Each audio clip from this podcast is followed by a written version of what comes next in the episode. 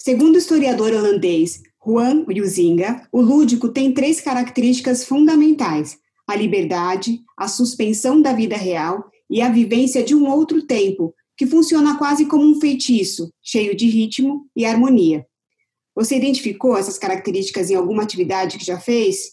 Pois é, pois é sobre as relações entre literatura, em especial na primeiríssima infância, e o lúdico, que pesquisa Cássia Bittens, a convidada do episódio de hoje. Mãe da Zoe, de 7 anos, é psicóloga, é mestre em literatura e crítica literária e criadora do Literatura de Berço, um projeto que realiza encontros bimestrais para leitura com famílias e bebês. A Cássia participa nesse mês do ciclo de conversa sobre leitura com bebês realizado pela Taba, em parceria com o Itaú Social e com o apoio de entidades como o Instituto Avisalá, Scalier, Fundação Maria Cecília Souto Vidigal Instituto Singularidades e Unibis Cultural. Ficou curioso? Você pode conferir a programação inteira desse evento, desse ciclo de eventos, lá no nosso blog, blog.ataba.com.br. Cássia, muito obrigada por aceitar esse duplo convite para o podcast para o episódio e também para participar do nosso ciclo de conversas. Eu que agradeço, Denise. Boa tarde, bom dia, boa noite, né? Não sei que horas é, vai ao ar ou o ouvinte vai estar ouvindo esse podcast. É, eu estou muito feliz pelo convite, pela essa parceria aí que a gente tem já há alguns anos, né? É, eu acho é... quase a idade dos nossos filhos, né? É, exatamente. É. Inclusive, é, Denise, o dia que você teve no Literatura de Berço é memorável até hoje. Até hoje, algumas mães contam como Olha, gostaram da, de conhecer os livros, é, pela sua fala. Ah, que bom. Obrigada, Cássia. Obrigada mesmo. Foi muito especial. O Manuel era bem pequeno e foi lá na Casa das Rosas que eu fui. Eu lembro. O já Cássia, tem até história. Isso, já. Cássia, você tem, é, você tem uma pesquisa, né, um trabalho é, muito focado no aspecto lúdico da literatura para a primeiríssima infância, né, o teu trabalho recente, quer dizer, um trabalho como publicação de pesquisa recente, mas já tem uma história aí. Mas a gente sabe que a gente pode encontrar essas características relacionadas ao lúdico, que a gente falou lá em cima, a liberdade, a suspensão da vida real, a vivência no outro tempo, a gente pode encontrar isso também em qualquer literatura de qualidade. Então, quais são os diferenciais da produção pensada especificamente para a primeira infância, que você percebeu aí no seu trabalho de pesquisa, no seu percurso de investigação? Então, o Luiz, o Izinga traz uma colocação muito interessante que fala que jogo, só na língua portuguesa, é, jogo e brincar são duas palavras. Em todas as outras línguas, jogo e brincar são é, sinônimos. Né? A gente fala to play tanto para jogar quanto para brincar. Né? E em francês a mesma coisa, em alemão a mesma coisa. Então, essa é uma, é uma diferenciação interessante aí para a gente tá, ter em mente quando a gente fala do jogo e da brincadeira, tá? Mas vamos à pergunta. Sim, compreendo que a afirmação que toda literatura de qualidade promove a liberdade, a suspensão do, da vida real e a vivência de outro tempo, mas quando há um certo repertório, e o Izinga, ele, ele, quando ele pesquisou, ele estava falando disso, né? Então, se a gente pensa no bebê, e num bebê que está vendo imagem e texto, a gente ainda não pode tá, ter tanta essa certeza da liberdade, da suspensão da vida real. Outro ponto interessante é que nem sempre o lúdico, nesse aspecto né, que, que você colocou, ele está englobando o trio materialidade, texto e ilustração. E esse é, ao meu ver, a estrutura do livro endereçado preferencialmente à primeiríssima infância. Então, para a gente entender essa linha de pensamento, a gente está conversando agora, né? Primeiro sobre a relação entre livro e crianças pequenas. E também devemos lembrar que do zero aos dois anos, o o bebê vive um mundo pelos sentidos, visão, audição, olfato, paladar e tato. Também os processos de simbolização estão sendo desenvolvidos. Com esse trio envolto pelo lúdico, qual trio? Materialidade, ilustração e texto, podemos pensar na qualidade dos livros preferencialmente endereçados aos bebês. E nesse caso, que eles proporcionam a fruição literária. Foi isso que eu estudei é, na minha pesquisa. E como que a gente observa isso? Cássia, deixa eu só te perguntar uma coisa, desculpa eu te cortar, mas só para eu te perguntar uma coisa. Quando você, fala, você falou da materialidade do texto e da imagem, é isso? Da ilustra... da... E da ilustração, tá. Isso. Quando você está falando de materialidade, você está falando do formato, textura, do tamanho, do objeto, né? É, é. Uhum. Eu, eu, na verdade, na dissertação até uso designer para estar. Tá, eu uso o termo designer para estar tá analisando os livros, porque aí envolve mais coisas, né? Envolve a capa, a primeira capa, a contracapa, né? Se tem as referências, se tem número de página, mas eu penso que para a gente estar tá conversando aqui, eu prefiro usar o termo materialidade, tá? Tá joia. Por quê? Não, tá porque eu estou bem baseada nos sentidos. Então, a materialidade, por quê? Porque o bebê está pegando o livro, ele está sentindo o cheiro do livro, ele está virando a página, né? O texto vem pelo, pelo ouvido, né? O que ele está ouvindo, ou que ele também está expressando pelos balbuceios, né? balbuceios, isso, né? E a imagem é pela visão. Então, a gente está aí falando dos cinco sentidos, que é como o bebê reconhece a vida, é como ele vive, né? Uhum. Principalmente até os dois anos de idade. Tá bem? Tá joia. Agora, Cássia, deixa pensando aqui numa outra coisa que você colocou também, que o, o Yuzinga, ele cita uhum. o ritmo e harmonia como aspectos do lúdico. Isso também está presente no tipo de produção literária, né? Até o Odilon, a gente fez um podcast com ele falando sobre livro ilustrado, e ele fala muito dessa questão do ritmo, né, no, no texto, na construção da narrativa. Como é que, que esses elementos, o, o, ritmo e o lúdico, e a harmonia, né, como aspectos do lúdico, aparecem não só no livro, mas também em quem media o livro, né, podem aparecer ou podem ser usados, porque ele está lá no livro, mas ele só ganha é, é, expressão quando alguém torna isso acessível para o bebê, né, porque o bebê precisa dessa interação com algum verbal, adulto, né? né? Da verbal, para ele poder é, se apropriar daquele, desse objeto.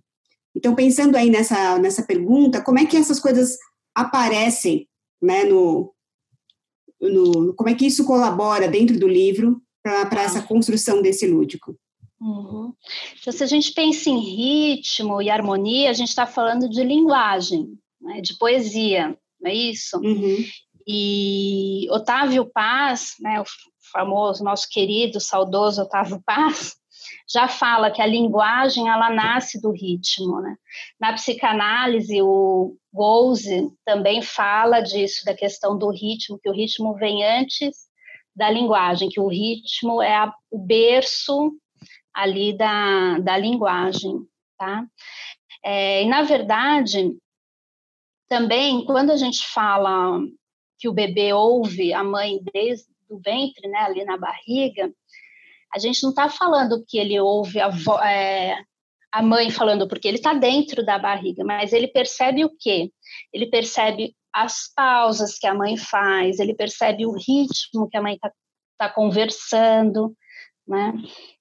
Então, uh, ele percebe o bombear do coração, é, o, o, o, intestino e, todos esses órgãos internos que, que a mãe tem é, dentro, né, que estão ali compartilhando com, com o ventre. Né? Então, também isso tudo vai dando uma estrutura e um conhecimento para o bebê, tá? do, do ritmo e de harmonia.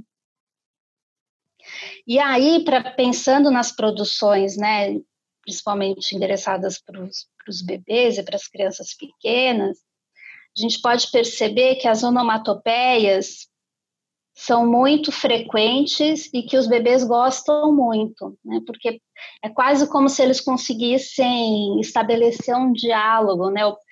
Eles demonstram assim certa compreensão, tá? E as rimas que, que você colocou, tudo que o Odilon também, eles aparecem e fazem sucesso por conta disso, né? Que é um que é algo já conhecido também, né? e algo que, que é, já é conhecido e que vai se desenvolver e se transformar em linguagem. Tem um, tem um livro que ele não é brasileiro, ele é japonês, ele é do Komagata, esse designer também é, importante aí para a literatura e principalmente para a literatura na primeiríssima infância e ele produziu um livro para a filha dele quando a filha dele nasceu produziu fez né, criou depois quando a primeira neta nasceu ele publicou outro livro e agora recentemente com a ter, não sei se é a terceira ou é né, eu, né não, não sou tão é, próxima dele, mas também ele publicou um outro livro. E cada livro é, é de uma forma, porque tem, tem assim, intervalo de 20, 20, quase 30 anos entre um e outro, né? E cada livro que ele mudou a forma, assim, ele um está mais colorido, o outro está com, com, imagens pontuais, mas algo se repete, que são as onomatopeias e, a, e o círculo, né? Que ele gosta muito de falar que o círculo é, representa o seio da mãe, mas que na minha con, é, concepção e também na, mas na minha, se for pegar, não é só, não quero dizer que não sou eu que tô, criei essa essa ideia, mas a literatura francesa que estuda o, o, os, os, livros para bebês também falam que o círculo falam do olhar, né, que representa os olhos, né, que um ponto é, numa imagem já representa um olho, já representa a figura humana e já faz o bebê estar tá ali em, é, em contato com, com esses aspectos que eu chamo de aspectos literários aí dos livros, né? a, a pessoa que fala isso é a Joana Ashber, né? acho que pronuncia assim. Não sei se respondi, respondi? Respondeu, sim, respondeu.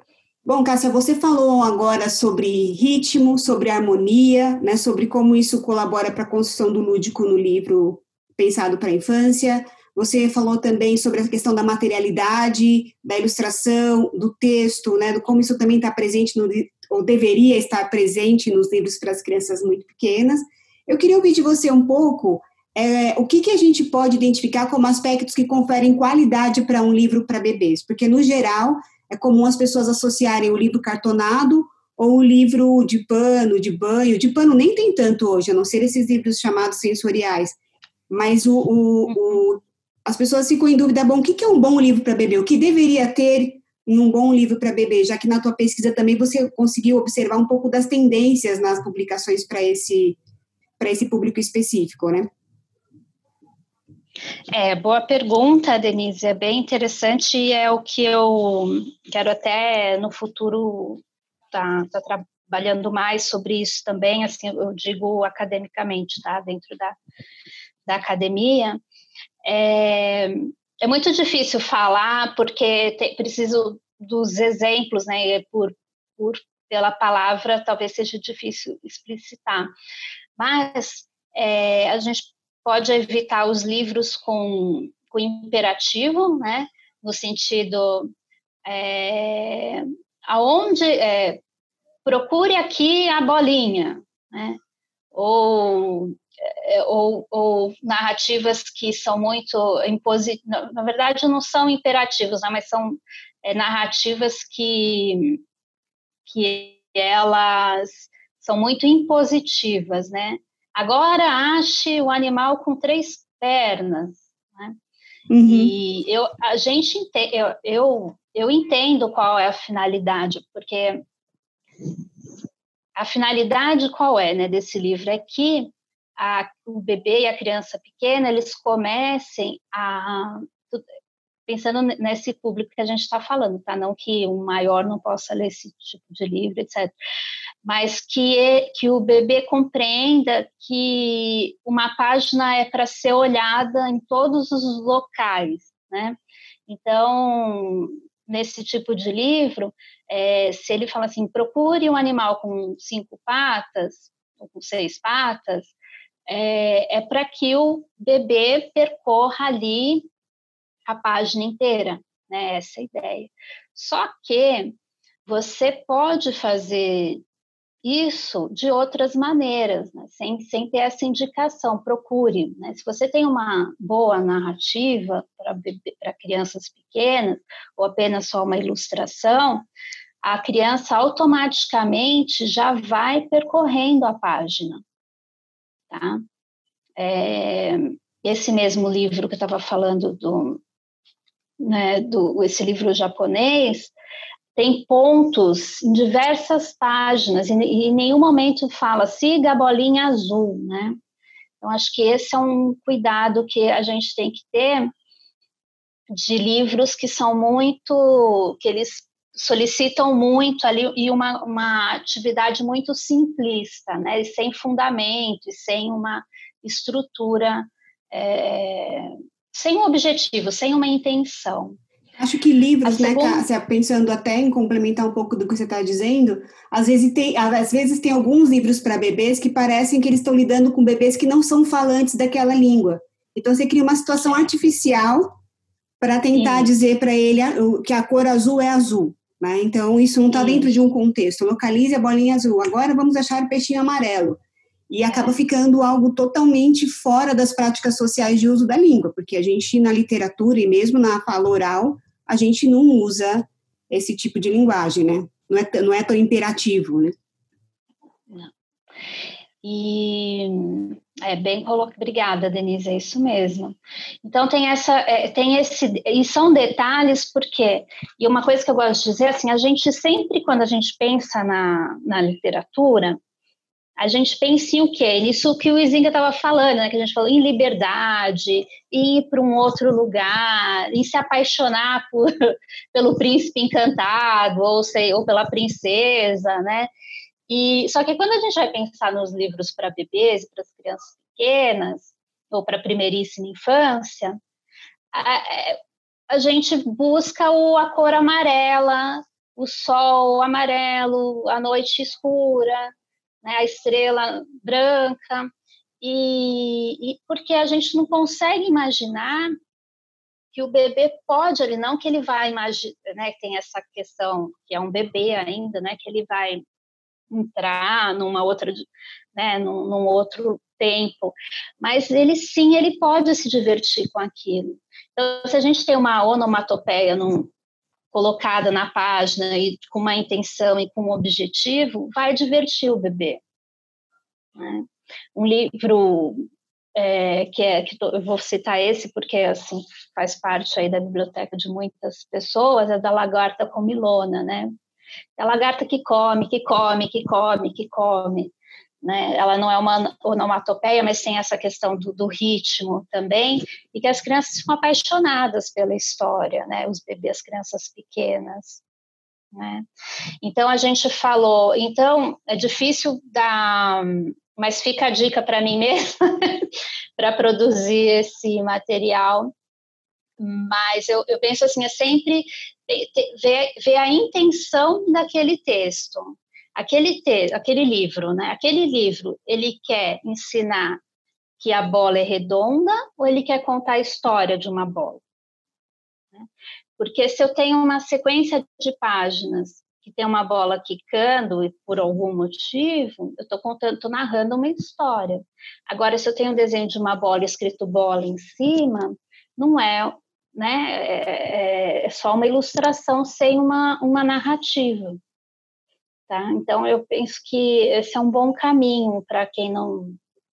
Para né, desenvolver aí um, um, olhar mais crítico para esses livros para primeiríssima infância. Acho, e também acho, Cássia, não, quero primeiro te agradecer por esse olhar aí. Você disse que, que sem o livro é difícil, mas você trouxe aqui algumas coisas para a gente pensar em relação à linguagem desse tipo de livro para as crianças muito pequenas, que já dá para iluminar aí algumas coisas para quem está pensando mais sobre esse assunto. Eu acho que até quando a gente for fazer a nossa conversa, no ciclo de conversas, vai ser legal também, porque aí a gente traz exemplos, né? E as pessoas vão Sim. poder ter uma ideia mais da materialidade do objeto, né? Isso. Mas, é, então, se eu pudesse resumir em uma é, frase, é isso, é ver a intenção, né? Qual que a gente, isso a gente está pensando nos livros a gente não está pensando nos livros literários, né? Para isso ficar claro, a gente está pensando em livros com aspectos do literário, tá?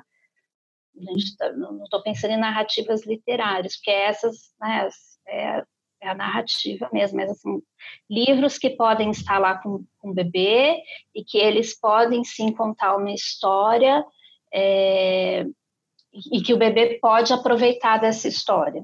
Então, é bom a gente ter essa distinção, porque esse ano específico, o, o governo deu uma série de indicações para né, como devem ser os livros para a primeiríssima infância, e que são indicações interessantes, que são baseadas em pesquisa, inclusive a pesquisa que eles citam eu conheço, né? mas que é, eu penso que, e é isso que eu estou exprimindo aqui, que a gente precisa dar um passo a mais. Né? Então, quando fala assim, é, cores contrastantes, né? É um branco, um preto? Não é um branco e preto, é também um branco e preto, mas você pode encontrar diversas outras é, formas de contraste de cor, né? Que podem é, ali despertar é, o interesse do bebê, né? E que ele tenha essa, esse vislumbre aí do literário. Então ficou uma coisa muito simples, simplista. Eu entendo até que é simples porque eles estão lá começando do beabá, né? Mas falta esse passo é, para frente, né? ampliação aí desses conceitos. Né? Falou personagens com animais. Se a gente pensar na literatura infantil de um modo geral, desde o nascimento da literatura infantil, o que mais tem são os animais, né? Assim, é, é mas né, como como que esse animal pode ser apresentado para a primeiríssima infância, não só pode ser animal, né? Então, assim, falta essa ampliação e, e esse cuidado, porque senão fica uma, um livro pedagógico para bebês. É, e acho é. que se a gente considerar ainda que o governo é o principal comprador de livros no Brasil, né, ou era, a gente, é. isso acaba dirigindo também a produção do mercado, porque se você diz, ah, os livros para crianças da primeiríssima infância é. tem que ter animais, tem que ter cores contrastantes, então para atender aos editais, aí você começa a criar uma produção que não é uma produção criativa, mas é uma produção isso. orientada para atender determinados critérios, né? E acaba empobrecendo é. a experiência literária, né? a experiência de isso. contato da criança com o livro. Isso. É, então, Cássia, é a gente Sim? sempre pede para quem vai né, participar do nosso, do nosso podcast para sugerir um livro. E aí eu queria ouvir de você que livro que você sugere. Não precisa ser um livro para bebê, mas se for, ok. Se for algum livro da sua pesquisa, é qualquer livro. Que livro que você indica para os nossos ouvintes? Então, Denise, minha sugestão é Bola Vermelha, da Vanina Starkoff, pela editora Pulo do Gato. É, é, um livro só de imagens, né? Aí eu fui ousada, né, e saí do trio lá que eu estava falando, né, texto, materialidade, imagem, mas que é um livro que traz surpresa, que os bebês gostam muito, é um livro que eu gosto muito, né? Porque é, eu estou indicando. É um livro que ele tem contraste, né? É um livro que tem figura humana, que tem animais. Então, é um livro bem completo é, de todas essas indicações que a gente estava falando no, nessa questão anterior e que é, de, é altamente literário. E tem uma coisa legal também desse livro, né, Cássia, que são as onomatopeias, né? Sim, isso, São bem, que, bem lembrado. Que vão trazendo essa interação com, com os pequenos, que é bem legal nesse livro. É, então, assim, retificando, não é que não tem texto, tem texto, são as onomatopeias. É isso, tem pequenininhos, né? São O, A, né? São bem... É, é. U, né? É, isso, isso mesmo então, você vê, esse, esse, é um exemplo que fala, que traz muito contraste das cores, por exemplo, sem ser branco e preto, ou vermelho e branco, né? E que os bebês adoram, e com super liter, literário, né? Denise, sempre me permite, é, eu gostaria de deixar aqui também meu, meu agradecimento à PUC, principalmente ao Departamento de Literatura e Crítica Literária, né, que a, a professora, as professoras, né, é, Maria, a Maria Aparecida Junqueira e a professora Diana Navas, que a Diana foi minha, minha orientadora e hoje ela é coordenadora lá do departamento, eles abriram a porta para um tema super novo, né? E, e, dentro da literatura, né? Não, é, é a primeira pesquisa dentro da literatura, a gente não estou na, na, educação, né?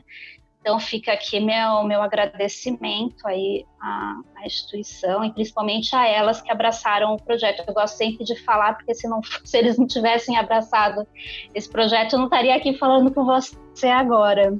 Sim, tá? né? E, e super Sim. obrigada. E a Taba, a vocês e a parceria, muito obrigada mesmo. Obrigada a você, Cássia, pela sua participação. Acho importante você citar a instituição de pesquisa e o espaço na literatura para começar uma investigação sobre né, o que é produzido para os bebês. Obrigada muito pela sua participação e até a próxima. Até, até breve.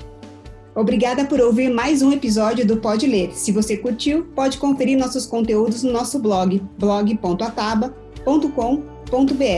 Roteiro e produção de Daniela Peixoto, Luísa Cortez e Denise Guilherme. Edição de Arthur Bossia. Até a próxima!